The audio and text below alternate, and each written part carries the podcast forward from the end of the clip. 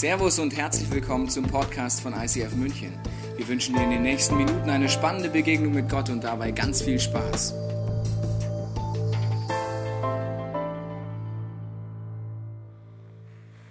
Herzlich willkommen zu sehr außergewöhnlich. Heute geht es um Kommunikation und das ist ein ganz besonderer Sonntag, weil unsere Band war zusammen mit mir auf einer Worship Tour in Deutschland. Wir haben Church Planting unterstützt durch eure Reach Kollekte möglich und äh, wenn man dann hier ankommt nach drei Stunden Schlaf, finde ich ehrlich gesagt begeistert, wie die Band hier noch am Start ist.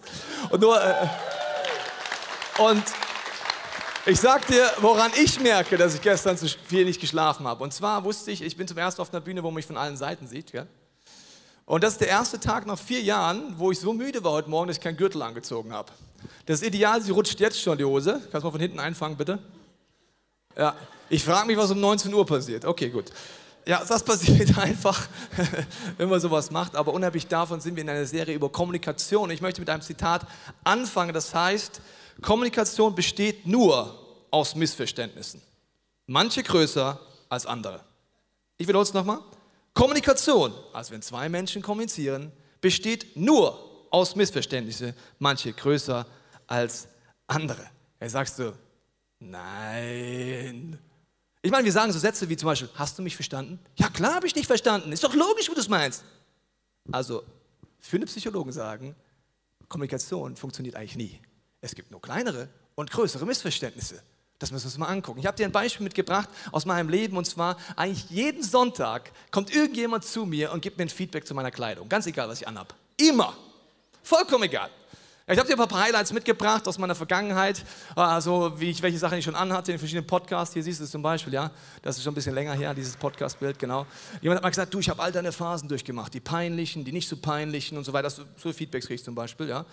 Also egal, was ich anziehe, ja, das war ein bisschen bieder, habe ich dann von jemandem gehört, ja, das war zu gewagt, musst du deinen Gürtel immer zeigen. So, und das war jetzt vor drei Wochen, also das äh, habe ich auch, sage gleich, wie ich das Feedback da bekommen habe. Übrigens habe ich einmal äh, Folgendes erlebt, weil ich mache einen Fehler vielleicht, oder das ist mein Typ. Wenn ich an den Kleiderschrank gehe, nehme ich immer das Oberste raus, was da liegt. Das nervt meine Frau.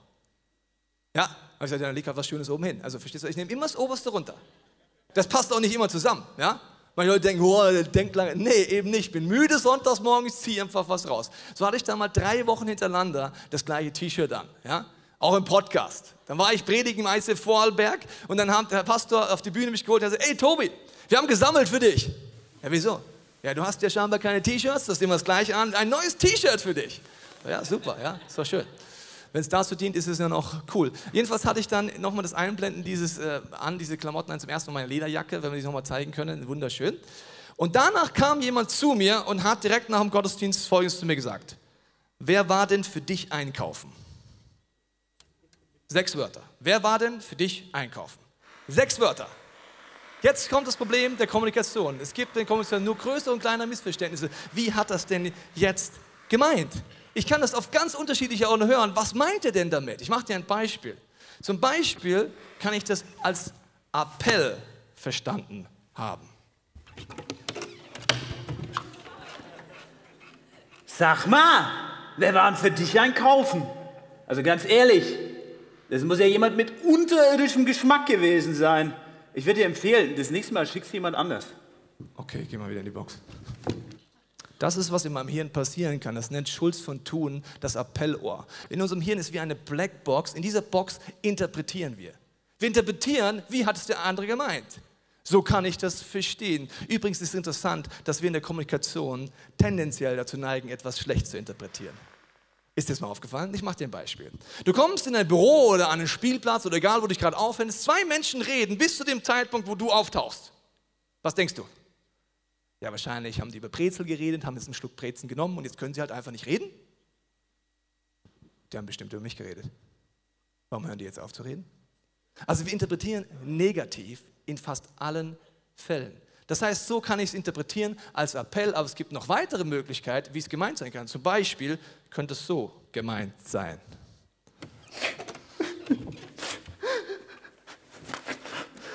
Wir waren für dich einkaufen. Warum fragst du nicht mal, ob ich für dich einkaufen gehe? Magst du mich gar nicht mehr? Ich hab gedacht, wir sind Freunde. Oh. Ja, das war das Beziehungsohr. So kann es auch gemeint sein. Es war vielleicht auf einer Beziehungsebene gemeint oder gedacht. Das Interessante ist, dass wir sogar Lieblingsohren haben. Wir haben den Reflex, auf eine gewisse Art die Dinge tendenziell mehr zu verstehen. Vielleicht ist es das Beziehungsohr, vielleicht ist es ein anderes Ohr. Und wir haben den Reflex, egal was jemand sagt, das so zu interpretieren. Das Interessante ist, dass es natürlich dummerweise noch viel, viel mehr Möglichkeiten gibt. Ich habe dir ein weiteres Beispiel nachgebracht. Der Satz ist ja, wer war für dich einkaufen? Sechs Wörter. So könnte es auch gemeint gewesen sein.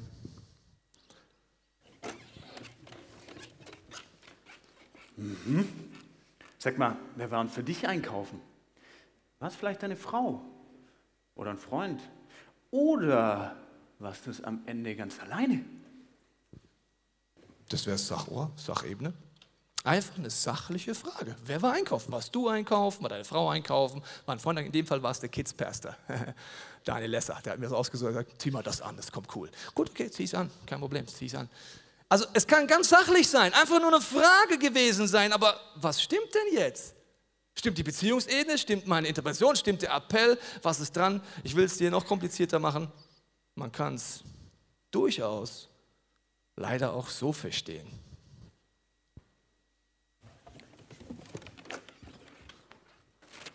Hä?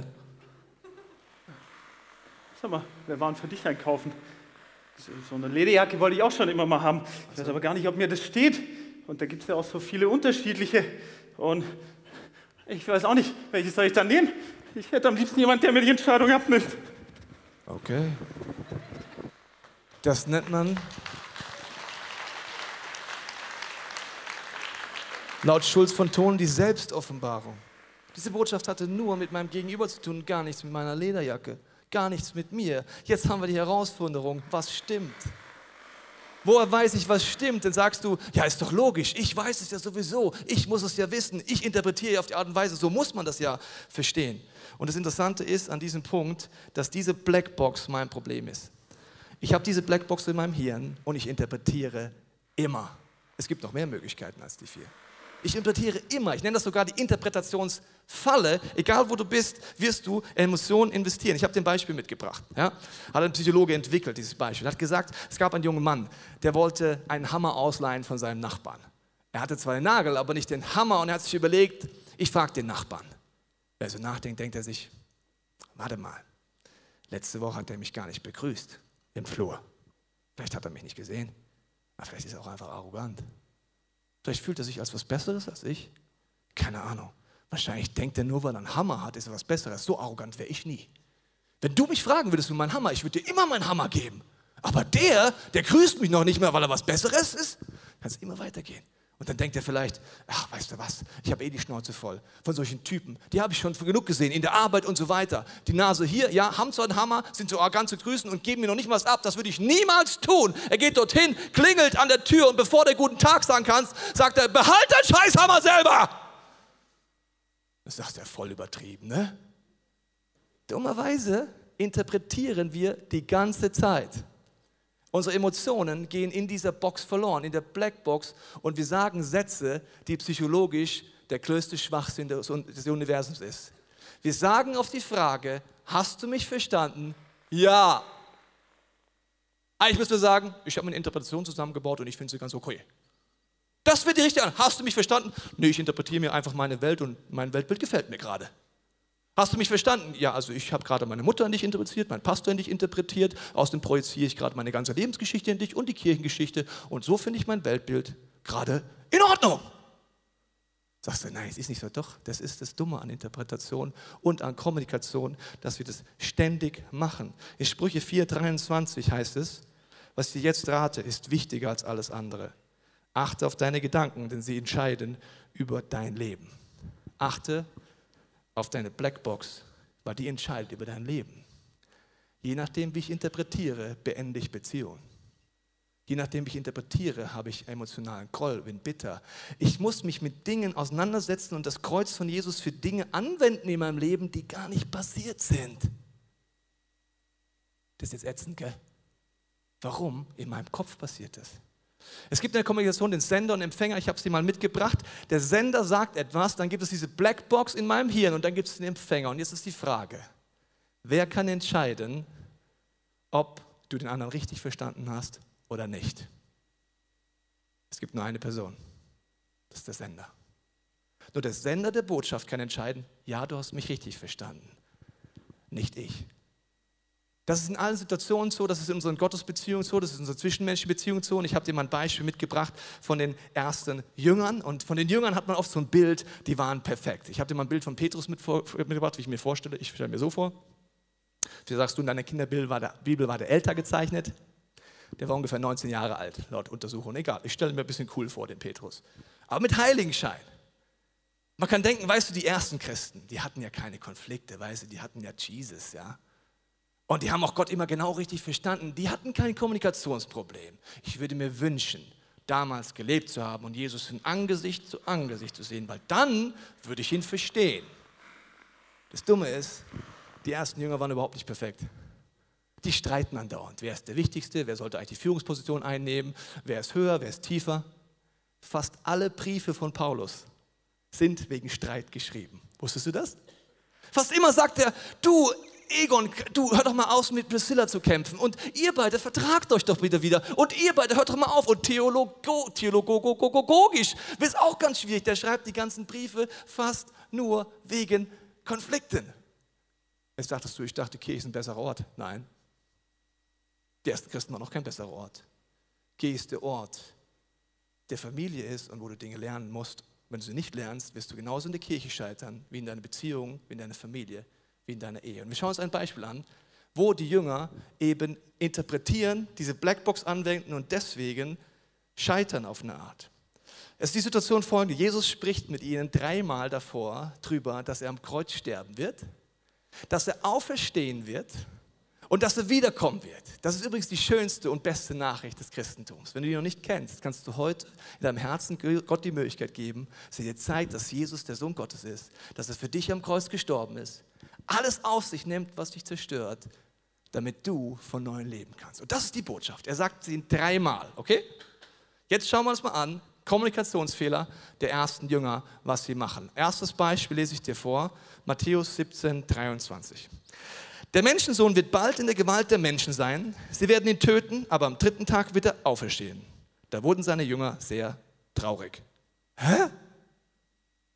Das ist die beste Botschaft, wenn du auf Days of Hope da warst. Wenn nicht, schau dir unbedingt die Predigt an von Days of Hope von Ostern. Das ist die größte Freudenbotschaft, die es gibt. Und sie werden traurig? Wie geht das? Blackbox. Ich höre etwas und denke mir, das hört sich jetzt nicht so schön an. Tod, Sterben finde ich nicht gut. Ich werde traurig. Sie wissen nicht, wie man kommuniziert und deswegen werden sie traurig. Ich dachte ein anderes Beispiel an diesem Punkt. Wie kann ich denn jetzt kommunizieren? Das erste ist, ich müsste in diese Blackbox mal reingucken. Und deswegen gibt es den ersten Schlüssel dafür, es aufzuschließen. Und der Schlüssel heißt Fragen stellen. Wenn ich wissen muss, will, was die Situation ist, muss ich meinem Gegenüber Fragen stellen. Der Einzige, der entscheiden kann, ob ich ihn richtig verstanden habe, ist der Sender und nicht ich. Das heißt, in diesem Setting würde es bedeuten, die Jünger hätten sich hinsetzen müssen und sagen müssen, Entschuldigung Jesus, also diese Botschaft macht uns traurig. Meinst du die auch traurig? Diese Botschaft macht mich fertig, ich kriege Angst. An anderer Stelle kriegen sie Angst. Sie hätten die Frage stellen müssen in der Kommunikation, wie meinst du das denn, Jesus? Und sie hätten diese Blackbox aufschließen müssen, dass dort das Licht von Gott reinkommt, weil nur so hätten sie sich verstehen können oder kommunizieren können. Fragen stellen. Das ist ein zentraler Schlüssel, wenn ich dieses Prinzip verstehe. Das gilt übrigens überall. Auch wenn du zum ersten Mal vielleicht in dieser Kirche bist oder relativ neu bist. Was passiert, wenn du in ein neues Setting reinkommst? Du interpretierst und interpretierst. Zum Beispiel siehst du, ah, der Pastor hat eine Lederjacke, der will einfach cool sein. Ich habe sie einfach an, weil der Kidspastor sie mir gekauft hat. Ja, also verstehst du, es gibt lauter Möglichkeiten. Oder du kommst rein und sagst, warum müsste denn am Anfang so ein schnelles Lied sein? Und warum hüpfen denn hier Menschen rum? Jetzt gibt es Folgendes, je nachdem, was dein Kirchenbild ist oder was deine Geschichte ist, interpretierst du. Ja, junge Leute, oberflächlich, keine Tiefe, Partykirche, was auch immer. Merkst du, was du machst?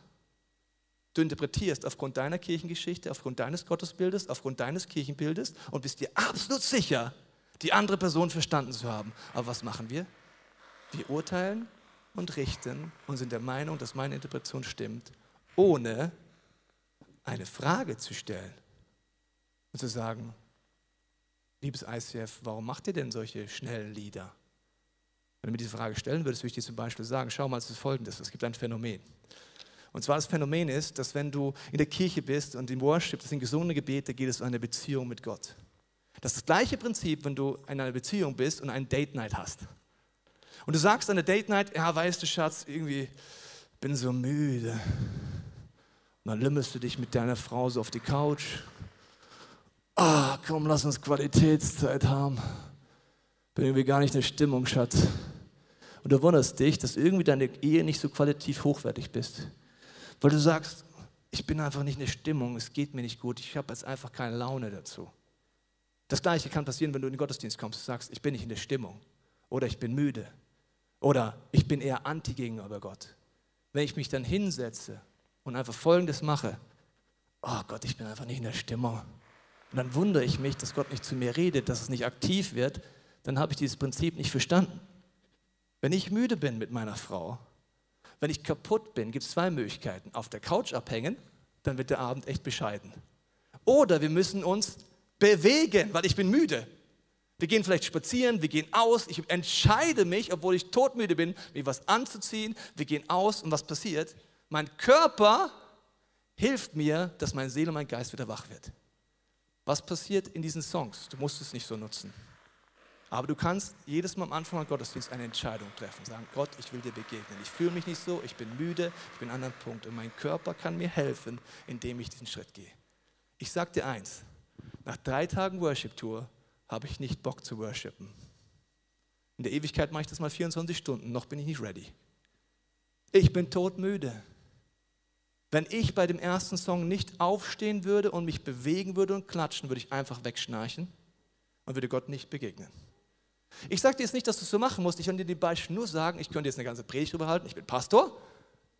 All diese Sachen sagst du, habe ich eh schon alle gewusst? Oder sagen, ja, stimmt, da hätte ich vielleicht mal eine Frage stellen können, warum das so ist. Das heißt, Fragen stellen ist absolut wichtig. Die Jünger machen den Fehler, Lukas 9, 45. Also die Jünger, die Jünger verstanden nicht, was er damit meinte, mit Auferstehung und Sterben und so weiter. Die Bedeutung die Interpretation seiner Worte war ihnen verborgen und sie trauten sich auch nicht, ihn zu fragen. Ich muss dir eins sagen, wenn dich mit dem Glauben beschäftigst und dich nicht traust, Fragen zu stellen, wird das Gleiche passieren wie den Jüngern.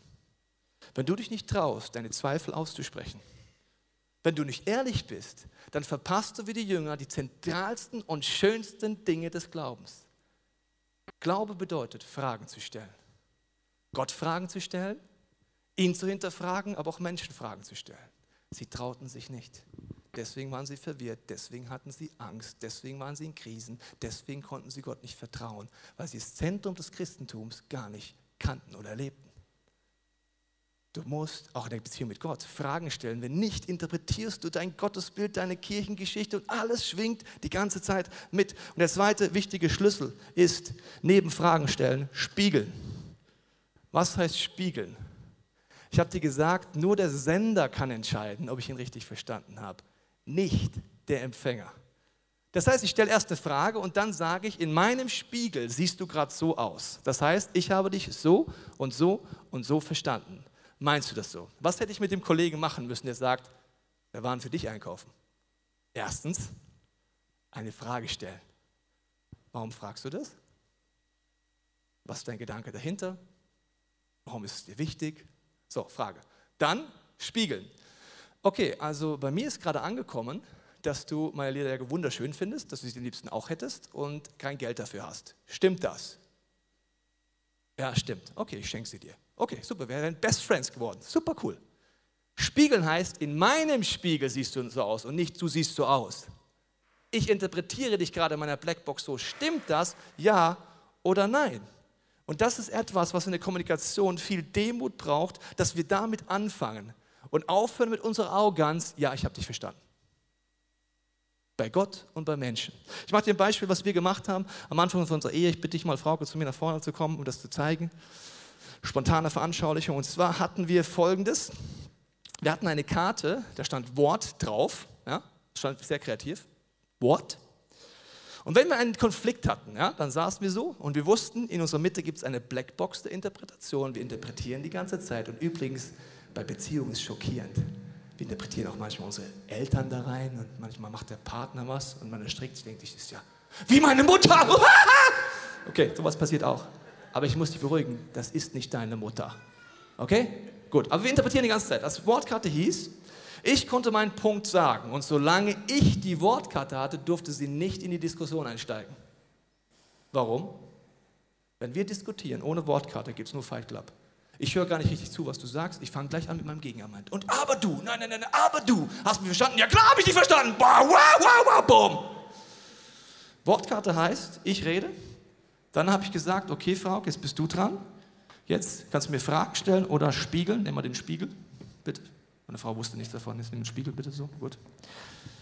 Okay, was habe ich gerade gesagt, mein Schatz? Fass es mal zusammen. Als Spiegel, Mhm. oder? Ja, genau. Ja, also du hast äh, erklärt, warum die Wortkarte wichtig ist und dass es einfach wichtig ist, dass jeder ausreden kann und erstmal zusammenfasst, was der andere sagt, ob er es überhaupt richtig verstanden hat, bevor man gleich auf der emotionalen Ebene diskutiert. Jetzt kannst du sagen, stimmt das? Stimmt das? Ja. Das war jetzt sehr einfach. Aber wenn ich jetzt der Meinung wäre, sie hat mich nicht verstanden, sage ich, nein, nein, nein, nein. Also mir ist noch ganz besonders, dass das Wort Wort ist oder keine Ahnung was. Erst wenn ich sage als Sender, ja, du hast mich verstanden, haben wir die Wortkarte gewechselt. Ja, jetzt habe ich das Wort, weil vorhin im ersten Gottesdienst habe ich nämlich nicht zugehört, weil ich da nicht genau wusste, wo ich mich hinstellen soll und wo ich hinschauen soll. Und da, da hat dein Predigtbeispiel dann besser gepasst. Ja, da habe ich dich nicht verstanden. Ja, super. Wir haben ja schon trainiert seit 17 Jahren. Es darf auch gut klappen. Komm. Jetzt dürftest du was sagen. Aber das Bild ist klar. Was ist das Problem? Du musst einen Weg gehen der Demo, der sagt, ich interpretiere und wenn du wirklich Versöhnung willst, musst du irgendwie von diesem Weg gehen. Wenn du gewinnen willst, dann streite weiter wie bis jetzt. Aber es folgt einer verliert, einer gewinnt. Vielen Dank, hast du sehr gut gemacht, mein Schatz. Super, danke. Du auch. Ja. Das Problem ist nämlich, im Konflikt wollen wir von unserem Reflex gewinnen. Das heißt, wir kämpfen. Wir hören gar nicht zu. Wir sind zwei, die mit Worten kämpfen. Das heißt, wir werden uns nicht versöhnen, nicht verstehen und nicht einen nächsten Schritt gehen. Wenn ich diesen Schritt gehe, geht es mir um Versöhnung. Ich will dich wirklich verstehen. Und es wird mir nicht immer gefallen, was da rauskommt, aber ich möchte dir begegnen. Und das ist immer so, dass ich interpretiere, übrigens auch, wenn ich merke, ich interpretiere das aufgrund meiner Persönlichkeit. Zum Beispiel meine Frau ist sehr empathisch, ist die vielleicht schon mitbekommen. Das hast du schon mitbekommen. Das heißt, sie hat schnell Tränen in den Augen, sie ist schnell berührt. Ich bin genau das Gegenteil. Ich bin sachlich. Wenn sie jemand Danke sagt, ist sie berührt in ihrem Herzen und ich sage einfach Danke. So, das ist das Problem, dass wir den anderen so interpretieren, wie wenn wir es tun würden. Das heißt, wenn meine Frau ernst gucken würde, so wie ich eigentlich immer gucke von meinem Reflex her, weil ich schaue euch immer ernst, dann kann mich gleich scheiden lassen. Weil wenn sie ernst guckt, dann ist es wirklich ernst. Aber ich muss lernen, durch Feedback, hat sie, gesagt, hat sie mir gesagt, schau mal Tobias, wenn du auf der Bühne bist, du musst auch mal lächeln. Wenn du immer konzentriert guckst, denkt jeder, du bist irgendwie biestig oder irgendwas. Ja? Also ich musste das lernen von ihr, weil mein Typ nicht so kommuniziert. Und ich möchte jetzt nochmal eintauchen zurück zu den Jüngern, weil es gibt das Hauptproblem, das sie hatten, und das ist auch bei uns so, und bei unserer Gottesbeziehung, Matthäus 16, 21. Danach sprach Jesus mit seinen Jüngern zum ersten Mal offen über das, was ihm bevorstand. Wir müssen nach Jerusalem gehen. Dort werde ich von den führenden Männern des Volkes, den obersten Priestern und den Schriftgelehrten vieles zu erleiden haben und getötet werden. Aber am dritten Tag werde ich von den Toten auferstehen. Dann nahm Petrus zur Seite, um ihn von diesen Gedanken abzubringen. Ja, das möge Gott verhindern. Sowas darf doch nie, dir niemals zustoßen. Aber Jesus wandte sich zu ihm und sagte: Weg mit dir, Satan. Du willst mich hindern, meinen Auftrag zu erfüllen. Was du sagst, ist menschlich gedacht, aber Gottes Gedanken sind anders. Was passiert hier? Petrus interpretiert in seiner Blackbox. Er sagt, das ist nicht gut, die Nummer mit dem Kreuz. Er stellt keine Fragen, er spiegelt auch nicht, aber macht einfach irgendetwas. Und Jesus sagt, du verstehst mich 0,0, weil du menschlich denkst. Welches Problem haben wir jetzt in der Gottesbeziehung? In der Gottesbeziehung denken wir genauso menschlich wie hier. Das heißt, wir interpretieren in Gott lauter Dinge rein. Mein Kirchenbild, mein Gottesbild, meine Erfahrung, wir interpretieren es andauernd. Dann fängst du vielleicht an, Bibel zu lesen. Was machen wir beim Bibellesen? Wir interpretieren die ganze Zeit die Bibelstelle aufgrund unseres Gottesbildes, aufgrund unserer Sicht, auf dem, wie wir Dinge erleben. Ich mache dir nochmal die Grafik von Sender und Empfänger. Bei der Bibel ist es so, dass Gott sagt, sein Heiliger Geist ist der Sender, der das Wort Gottes inspiriert hat. Und sein Heiliger Geist ist derjenige, der dir hilft zu verstehen. wem stelle ich die Frage, ob ich die Bibelstelle richtig verstehe? Dem Pastor? Der Small Group? Nein, Jesus. Jesus ist der Autor. Oft beim Bibellesen merke ich bei uns Christen folgendes Problem. Wir denken, es geht um Wissen. So lesen wir die Bibel, ich muss mehr wissen. Das, die Bibel ist aber kein Wissensbuch, sondern ein Beziehungs-, ein Kommunikationstool. Das wäre so, wenn ich mich die ganze Zeit mit dir über eine andere Person unterhalten würde. Sagen wir, ja, sieht interessant aus, die Person. Ja, finde ich total interessant. Und den Facette habe ich mal gehört, dass sie die auch noch hatte. Und ich habe auch mal gehört, dass sie diesen Charakterzug hat. Wir reden die ganze Zeit über die Person, aber nie direkt. So kannst du die Bibel lesen, so kannst du den Glauben leben. Und Jesus sagt, er ist das Wort Gottes. Wenn du die Bibel liest, geht es darum, ihn zu suchen, ihn zu fragen und sagen, wie hast du es gemeint und eine Beziehung aufzubauen. Ich mache dir ein Beispiel, dass das gleiche Problem mit Kommunikation du beim Bibellesen hast, wie in der zwischenmenschlichen Beziehung. Matthäus 17, 17 heißt es, Jesus rief, warum vertraut ihr Gott so wenig? Warum hört ihr nicht auf ihn? Wie lange muss ich noch bei euch sein und euch ertragen? Wie hat er das jetzt gemeint? Weißt du, was jetzt passiert? Du interpretierst. Und jetzt ist das Problem, du siehst Jesus noch nicht mehr. Du siehst nicht seine Augen, du siehst nicht sein Gesicht. Das heißt, du interpretierst. Vielleicht hörst du es als Appell. Wie lange, warum vertraut ihr Gott so wenig? Wie lange soll ich eigentlich noch hier bleiben? So geht es überhaupt nicht auf. Wie lange muss ich noch da sein? Und so weiter. Ich ertrage euch nicht. Hat das so gesagt? Nein? Ja? Vielleicht war es auch auf der Beziehungsebene, so ganz empathisch, so, ja, also, also warum vertraut ihr Gott eigentlich so wenig? Es wäre so gut für euch, wenn ihr Gott vertraut. Ich wünsche mir so sehr, dass ihr ihm vertraut. Warum hört ihr nicht auf ihn? Es wäre das Schlauste, wenn ihr es tut. Ich will das Beste für dich. Hör doch bitte auf deinen Vater im Himmel. Oder wie lange soll ich noch bei euch bleiben? Ganz ehrlich, ich bin nicht mehr lange da. Hat das so gemeint? Oder Selbstoffenbarungsebene. Er war frustriert von sich selber. Ich bin seit drei Jahren mit den Holzpfosten unterwegs. Und das ist das Ergebnis von meinem Leadership? Das gibt's doch gar nicht. Ich bin frustriert. Wie lange soll ich denn noch hier bleiben? Das geht doch nicht mehr auf. Ich schaff's nicht, Vater. Ich schaff's einfach nicht. Ich bin kein guter Leiter. So? Oder sachlich. Das wäre so mein Persönlichkeitstyp. Also Jungs, Mädels, ich wollte eine Frage stellen. Wie lange denkt ihr eigentlich noch, dass ich hier bin? Ich wollte euch sagen, ich bin nicht mehr lange da. Ich werde demnächst ans Kreuz gehen, dann werde ich sterben und dann werde ich auferstehen und die Zeit läuft. Deswegen ist mir wichtig, dass wir vertrauen und auf Gott hören lernen. Was stimmt? Wer kann entscheiden, was stimmt? Du? Nein, nur der Sender. Nämlich Jesus frage, den Heiligen Geist frage, wie hast du es gemeint? In die ich in den Dialog einsteige und Gott diese Fragen stelle. Und ich möchte das nochmal übertragen auf dein Leben. Das ist das Problem, dass die Bibel ein Schriftkommunikationstool ist. Da kannst du den Sender bitten, dass es dir zeigt. Aber das Dumme ist, wenn du versuchst, Konflikte zu lösen über WhatsApp, SMS oder Mail. Don't do it. Never. Nie, nie, nie. Achtung, gut aufpassen. Wenn du Konflikte löst, schriftlich, siehst du nicht dein Gegenüber. Du kannst ihm keine Fragen stellen. Du musst einfach interpretieren.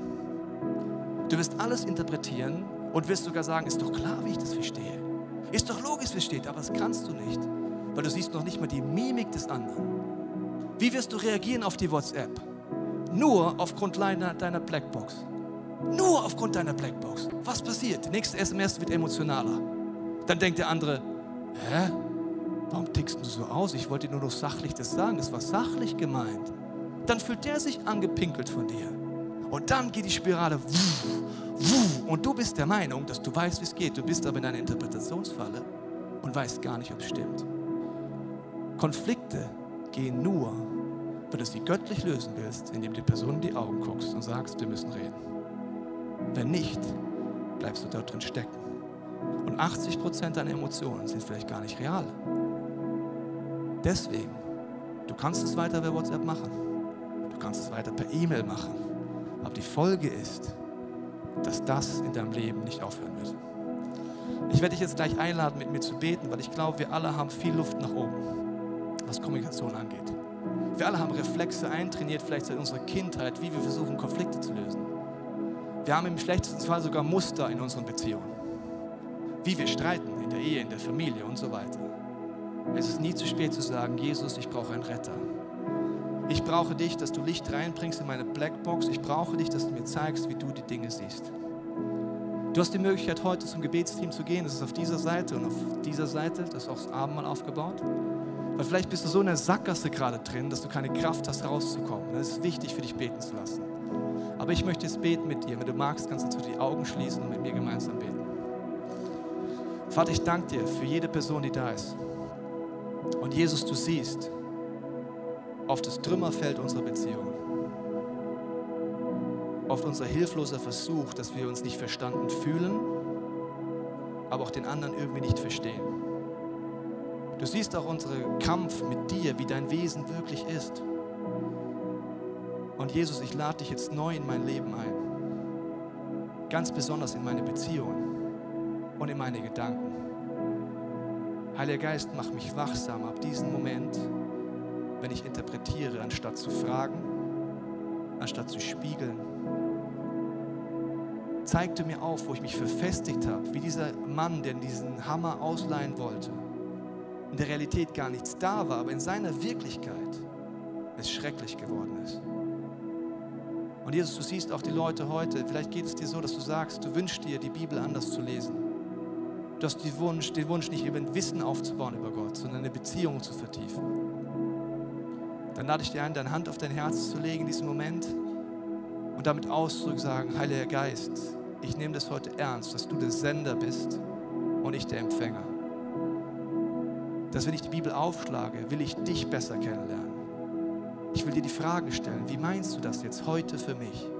Was willst du heute mir sagen?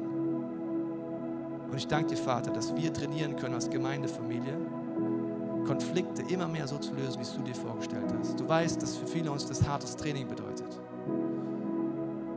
Ich bete auch für jede Ehe heute, für jede Freundschaft, für die Small Group und jede Familie. Ich segne dich mit einer Sehnsucht, einem Hunger, neue Dinge mit Gott auszuprobieren und daran zu wachsen. Und ich bete um Heilung in deinem Herzen, wenn du Verletzungen hast, wenn du Dinge hast in deinem Leben, die dich abhalten, weil du teilweise seit deiner frühesten Kindheit es noch nicht lernen durftest, es göttlich zu lesen, lösen. Ich segne dich jetzt mit Freude und mit Kraft, dass es nicht zu spät ist, aufzustehen. Amen. Wir hoffen, dass dir diese Predigt weitergeholfen hat. Wenn du Fragen hast, kannst du gerne an info at icf-moenchen.de mailen und weitere Informationen findest du auf unserer Homepage unter www.icf-moenchen.de.